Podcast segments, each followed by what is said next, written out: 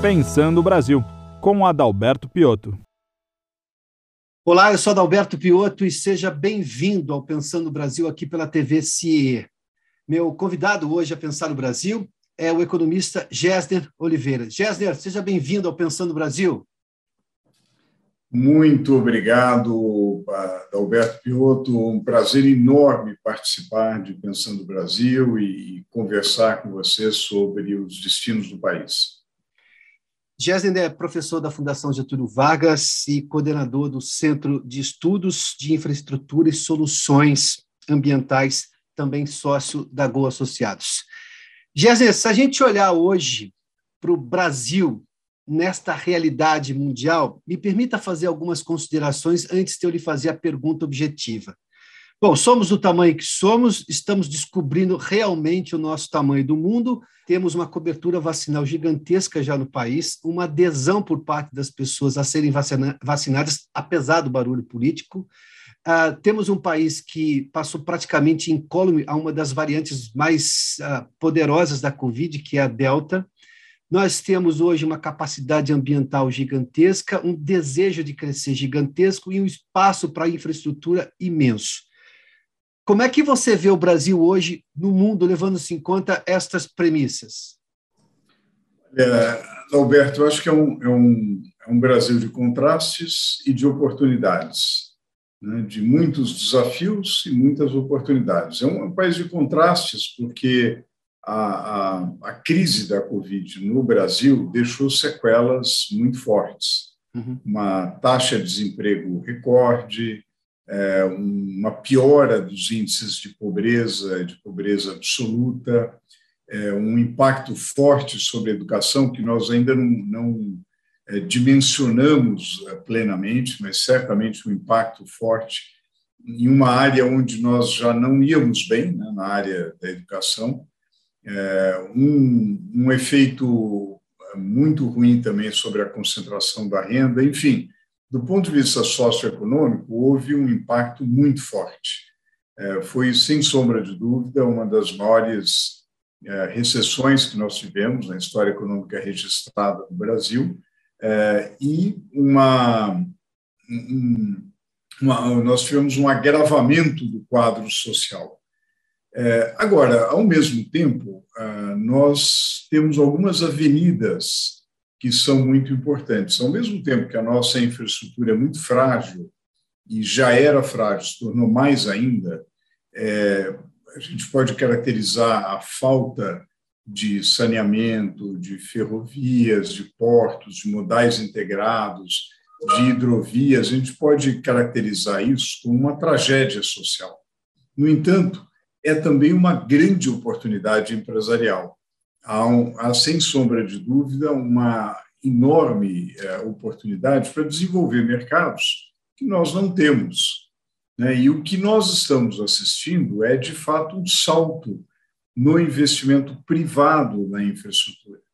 Um salto que a gente verifica no setor portuário, bastante importante, ainda não ocorreu na sua plenitude mas já há vários arrendamentos é, de terminais portuários muito importantes, um salto no saneamento, com um volume de investimento já planejado é, da ordem de 50 bilhões de reais, com os leilões que ocorreram até agora, e haverá mais.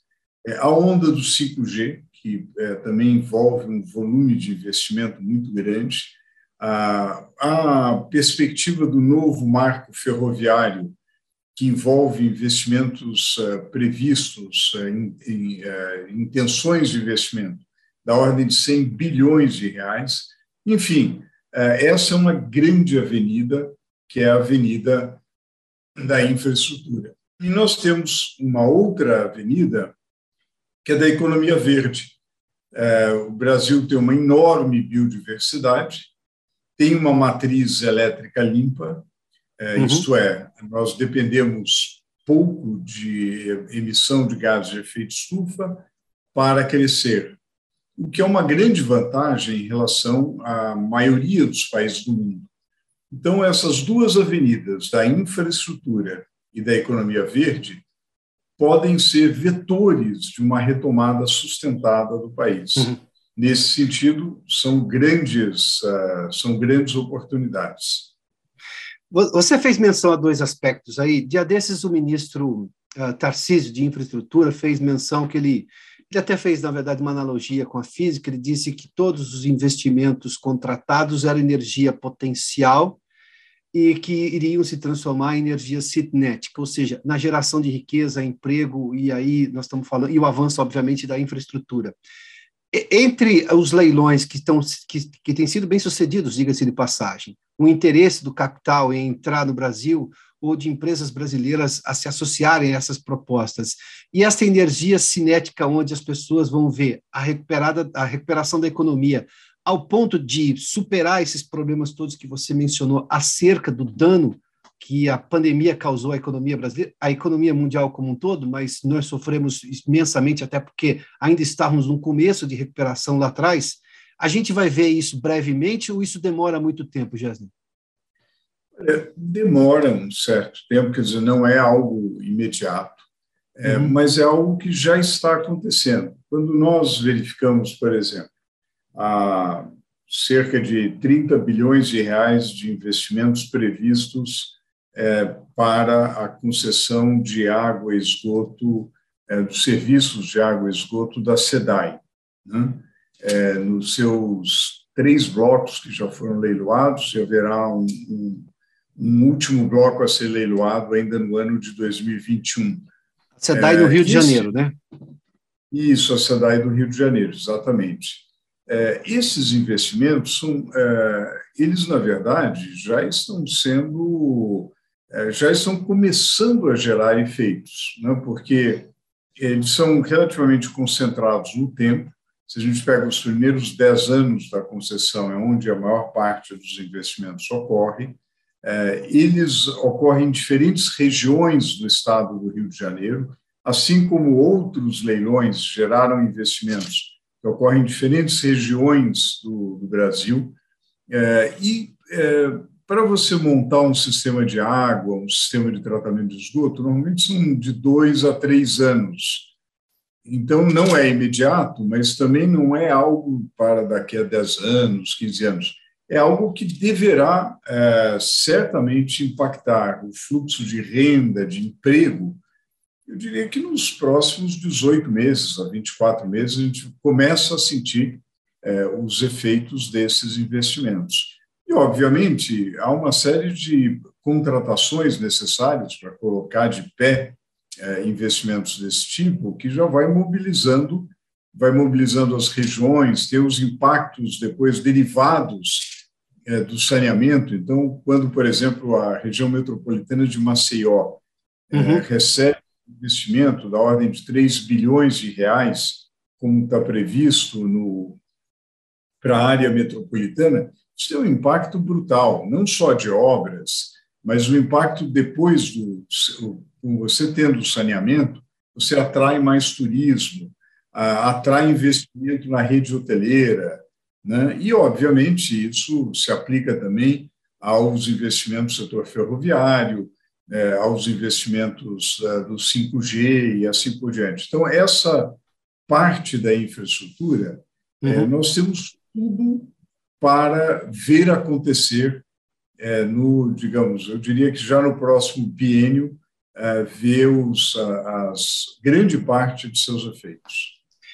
Apesar do barulho político que a gente tem com muita frequência, e às vezes parte do barulho vem do próprio presidente da República, que tem um estilo de comunicação particular, mas é no governo dele que a gente está vendo esses avanços todos com uma aceleração ah, desses leilões para fazer a infraestrutura realmente pegar no país, porque eu, eu confesso, Jéssica, como jornalista, eu olho, às vezes eu vejo um barulho político acontecendo de um lado e está lá o ministro Tarcísio anunciando mais um leilão, batendo martelo em mais um leilão e anunciando uma, mais uma contratação de obras e o país avançando por esse aspecto. É, você conhece muito bem aquela lógica né, da economia se dissociar, se dissociar da política. A, a, gente tem, em algum momento, isso acontecendo novamente? Como é que o investidor reage? Porque, se olhar para o mercado financeiro, qualquer soluço, o mercado financeiro reclama. Mas o investidor de infraestrutura é um investidor de longo prazo. Ele não coloca tanto dinheiro para uma obra que vai durar 3, 4, 5, 10 anos para ser concluída na sua totalidade, ou todas as suas ramificações, e vai ficar olhando para a janela toda hora. Ele olha para frente. Como é que é esse tipo de investimento, levando-se em conta esta realidade política? Olha, Alberto, eu acho que você percebeu algo que a grande parte da mídia não percebeu. É, o que eu costumo chamar dessa revolução silenciosa na infraestrutura, é, a despeito das sucessivas crises políticas, ruídos políticos, choques entre os poderes, uhum. né, há uma série de problemas, tanto na vida política quanto na política econômica de curto prazo. Porém, é, essa oportunidade, essa avenida da infraestrutura tem uma lógica relativamente independente. Não vou dizer que é totalmente independente, Sim, claro. se a gente entrar num processo caótico é, macroeconômico, vai acabar afetando. Mas nós temos, primeiro, o que nós chamamos atenção antes, que é a nossa lacuna enorme. Quer dizer, a, nós temos um mercado grande é, e uma e que é, há tudo por fazer. Então, é uma grande oportunidade empresarial para construir rodovias, ferrovias, portos, assim por diante. É, segundo, no mundo, há uma demanda por projetos que gerem um mínimo de retorno, é, porque vários fundos institucionais é, precisam gerar um retorno maior para atender suas metas atuariais. A população é, mundial e brasileira também está envelhecendo, é, os sistemas de aposentadorias é, precisam ser solventes, é, os fundos precisam ter metas de retorno para fazer frente às obrigações atuariais cada vez maiores. Né? E, e, e ainda é verdade que a taxa de juros, o custo do dinheiro, é, ainda é relativamente baixo no mundo. Eu digo que ainda porque é, há uma perspectiva de mudança nesse aspecto, mas, de qualquer maneira, é, o Brasil oferece oportunidades de investimento de longo prazo para muitos fundos de investimento, de infraestrutura, que procuram essas oportunidades, e para fundos brasileiros também, e para operadores brasileiros também. Então, tem apetite de investimento, tem oportunidade e, como você bem assinalou, é, um investimento de 30, é, renovável por mais 30, nós estamos falando aqui em, em horizontes de tempo é, longos. Portanto, as uh, crises políticas da hora não importam tanto. É, de novo, eu não quero dizer que não importam, mas não importam tanto. É, eu tenho a impressão que, se nós trabalharmos para ter mais estabilidade macroeconômica, para ter menos ruído político, esse volume de investimentos é maior ainda. Mas a verdade é que hoje, a despeito das dificuldades de curto prazo, há um processo de investimento em infraestrutura que está, de fato, levando ao salto. E também é preciso considerar o que foi feito antes deste governo é, houve uma preparação muito importante, a criação do programa de parceria de investimento, onde o ministro da infraestrutura atual, o ministro Tarcísio, estava. É, houve um aprendizado, um arcabouço de política interessante que o governo atual teve o mérito de, um, manter esse arcabouço e, dois, acelerar, é, acelerar o processo é, de é, concessões, de parcerias. Eu acho que há, há, sem sombra de dúvida, um mérito na área da, da infraestrutura, mas há também um legado é, muito importante do governo Temer. Você fez menção acerca a, do, do arcabouço legal.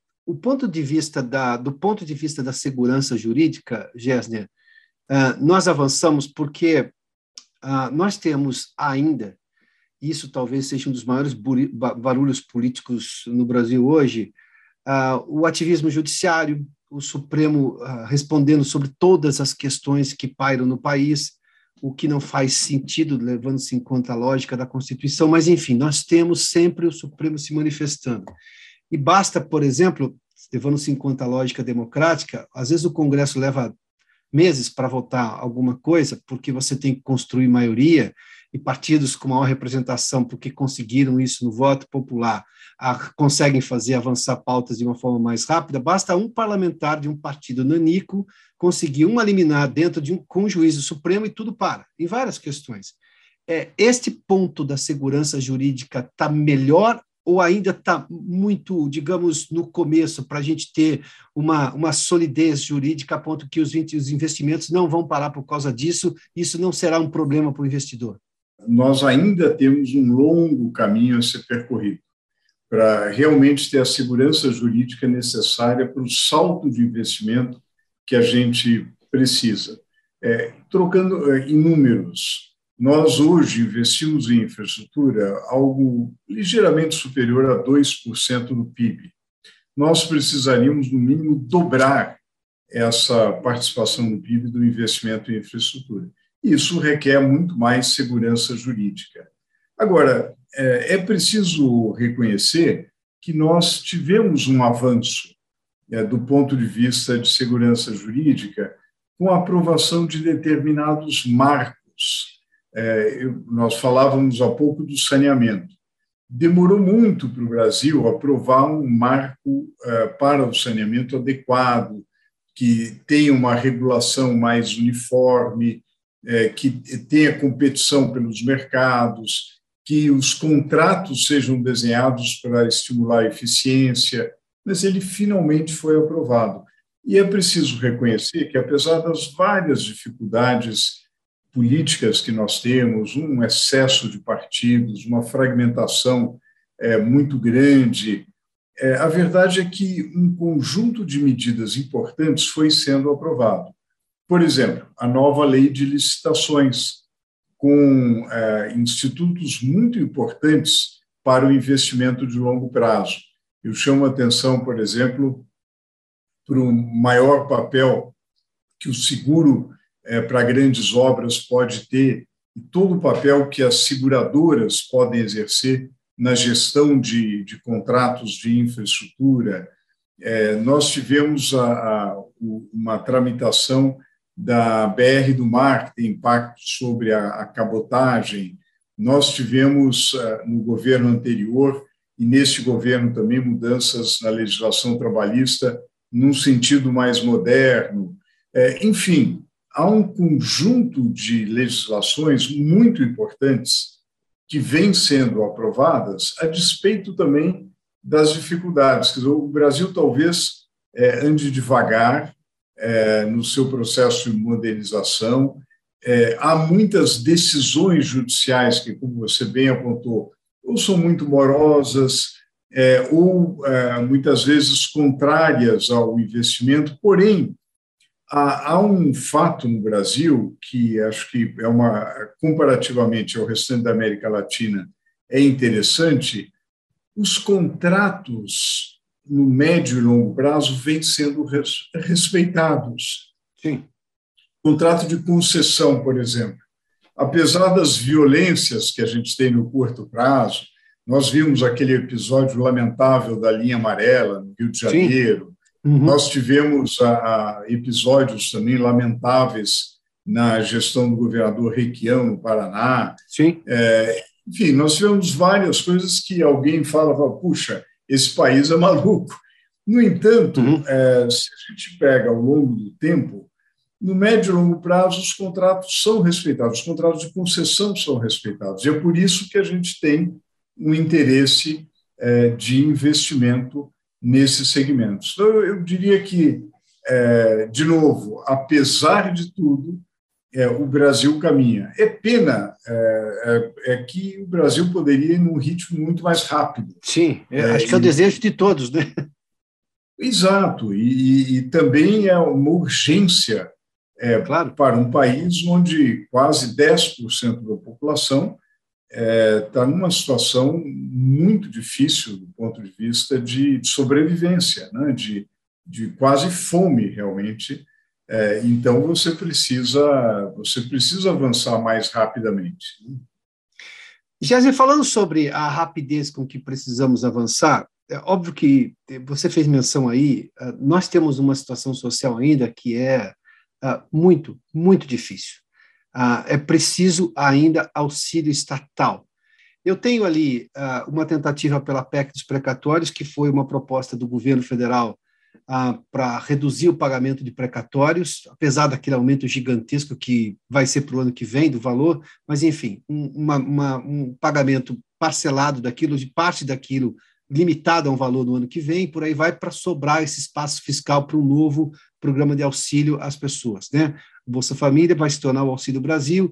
Há uma proposta hoje do Senado, aliás, nós tivemos eh, a, a discussão, inclusive, pelo, pelo possivelmente candidato a presidente da República, uh, o ex-juiz Sérgio Moro, que foi lá pelo Podemos para discutir uma outra alternativa nós estamos tendo, digamos, um, um ativismo em relação a isso para encontrar soluções, porque, óbvio que nenhuma solução pode ser perfeita, mas se não discutir esta situação, lá atrás a gente via politicamente algumas pessoas nem querendo discutir, ah, porque não tem espaço fiscal, não vamos dar nenhuma ajuda. Tá, mas e aí? Eu, eu deixo a realidade de lado? Então, a gente está conseguindo andar com as duas coisas, porque eu tenho que andar mais rápido economicamente, porque essa vai ser a solução para a economia lá na frente, mas eu tenho que oferecer alguma coisa agora, porque essas pessoas não podem esperar o amanhã. A gente está conseguindo, digamos, equalizar essas duas necessidades? Olha, infelizmente, Adalberto, esse debate acabou ficando uh, concentrado num falso dilema. Uhum. É, precatório versus programa social, né? quando na verdade é, não é um é, não é essa a questão.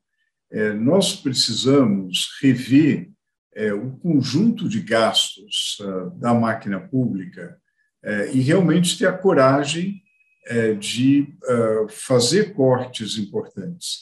A grande oportunidade que, digamos, do ponto de vista da política econômica, é, surgiu em 2021, sobretudo neste ano de 21, foi a reforma administrativa.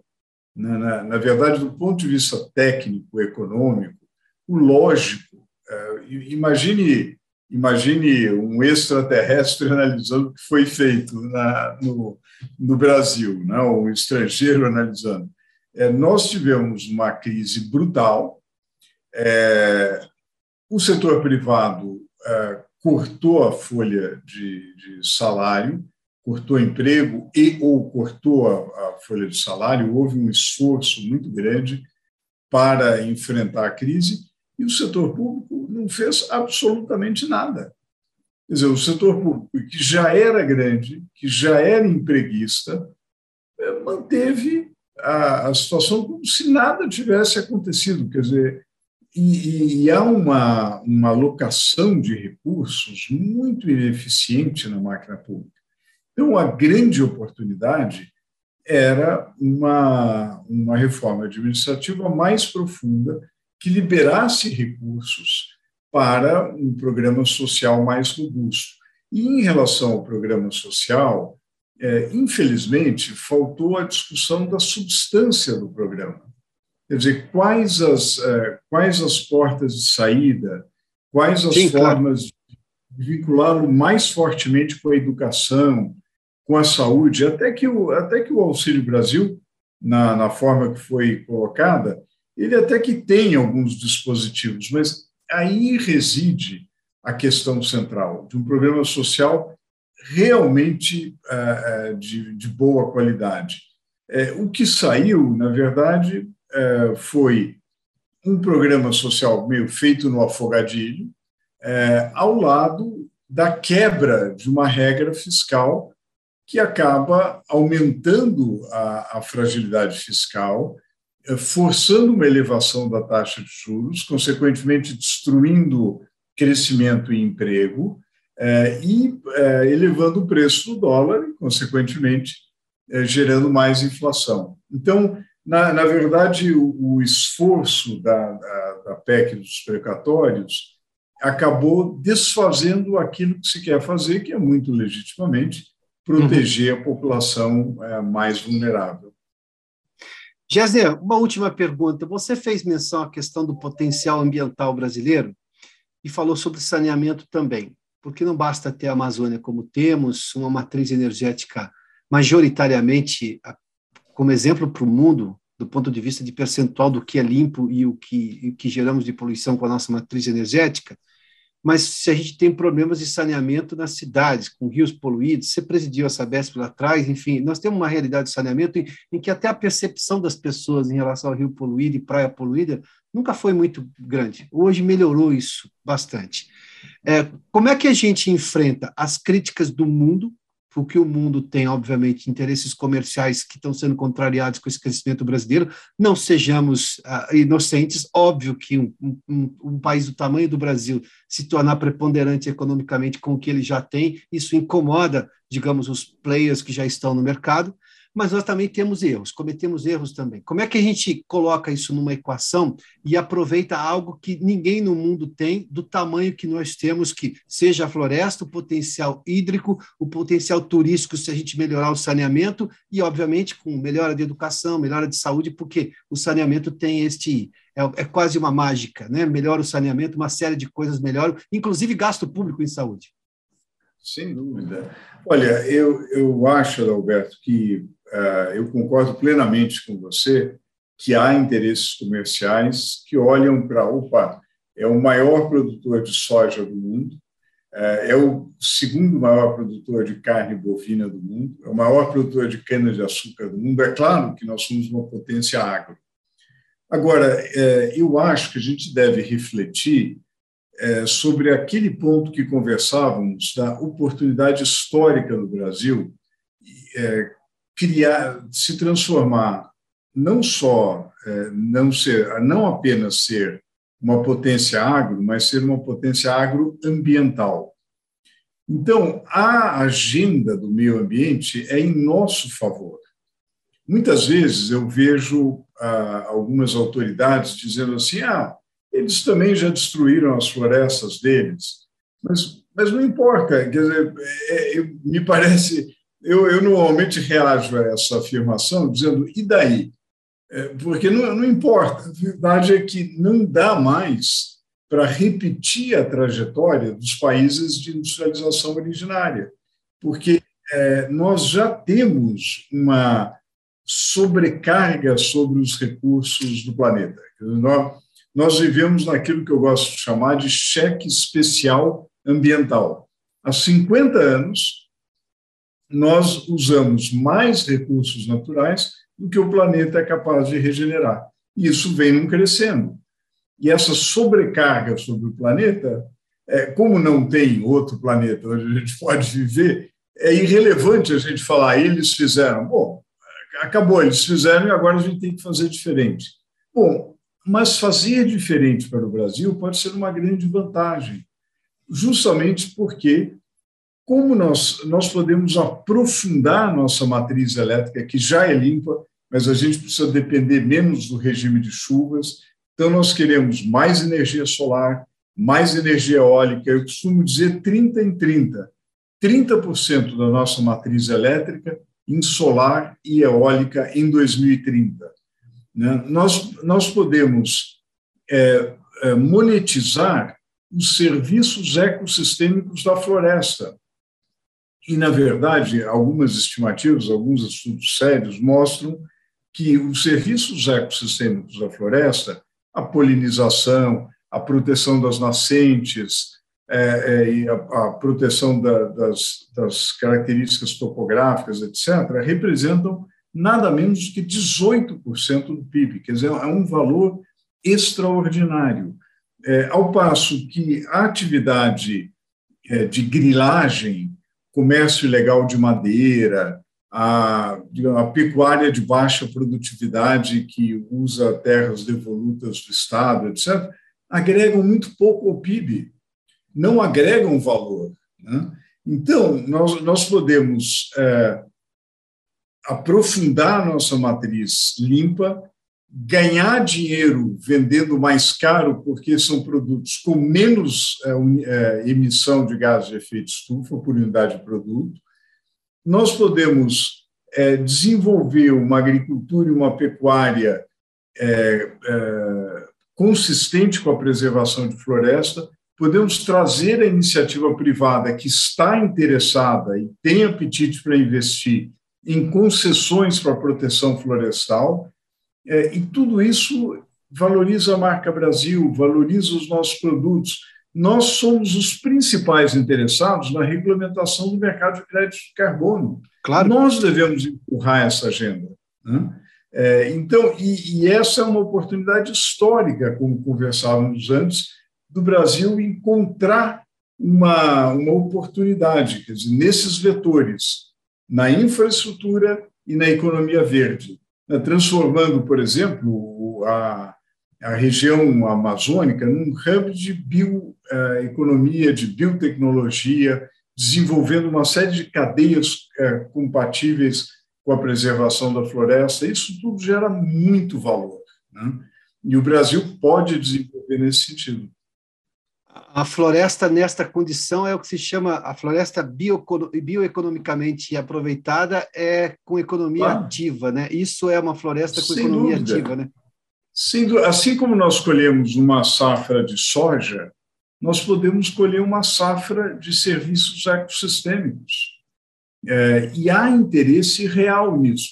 E eu não acredito, Adalberto, nessa coisa de, ó, se nos derem dinheiro, a gente faz. Não, não é, isso está mal colocado. É, a, a colocação tem que ser o seguinte: nós entendemos que há agregação de valor. Nós vamos desenvolver esses projetos e haverá investimento. Sim. Haverá investimento, por quê? Porque são projetos atraentes, porque eles têm bom payback, porque eles têm bom, boa taxa de retorno. Eu não, eu francamente não acredito, assim como você muito corretamente dizia, ó, não vamos ser ingênuos, o pessoal critica muito o Brasil porque está com medo da nossa, do nosso poderio agro. É verdade. Agora, também não vamos ser ingênuos, ninguém vai ficar dando dinheiro para a gente é, à torta e à direita. Nós temos que construir projetos que agreguem valor, que, façam, que tenham sentido econômico ao fazê-lo, a gente atrai capital. É, liderar. É esse o espaço que o Brasil precisa ocupar. Entender que ele pode liderar nesse aspecto dessa nova economia, dessa bioeconomia. É isso. Exatamente. Gessner, muitíssimo obrigado pela gentileza da entrevista aqui ao Pensando Brasil, viu? Olha, eu que agradeço, é um prazer enorme, Adalberto. Parabéns pelo seu programa, é, parabéns pelas suas reflexões. É um privilégio estar aqui com você. Muito obrigado uma vez mais. Gessner, até mais. Até mais. Este programa tem um apoio institucional do CIE.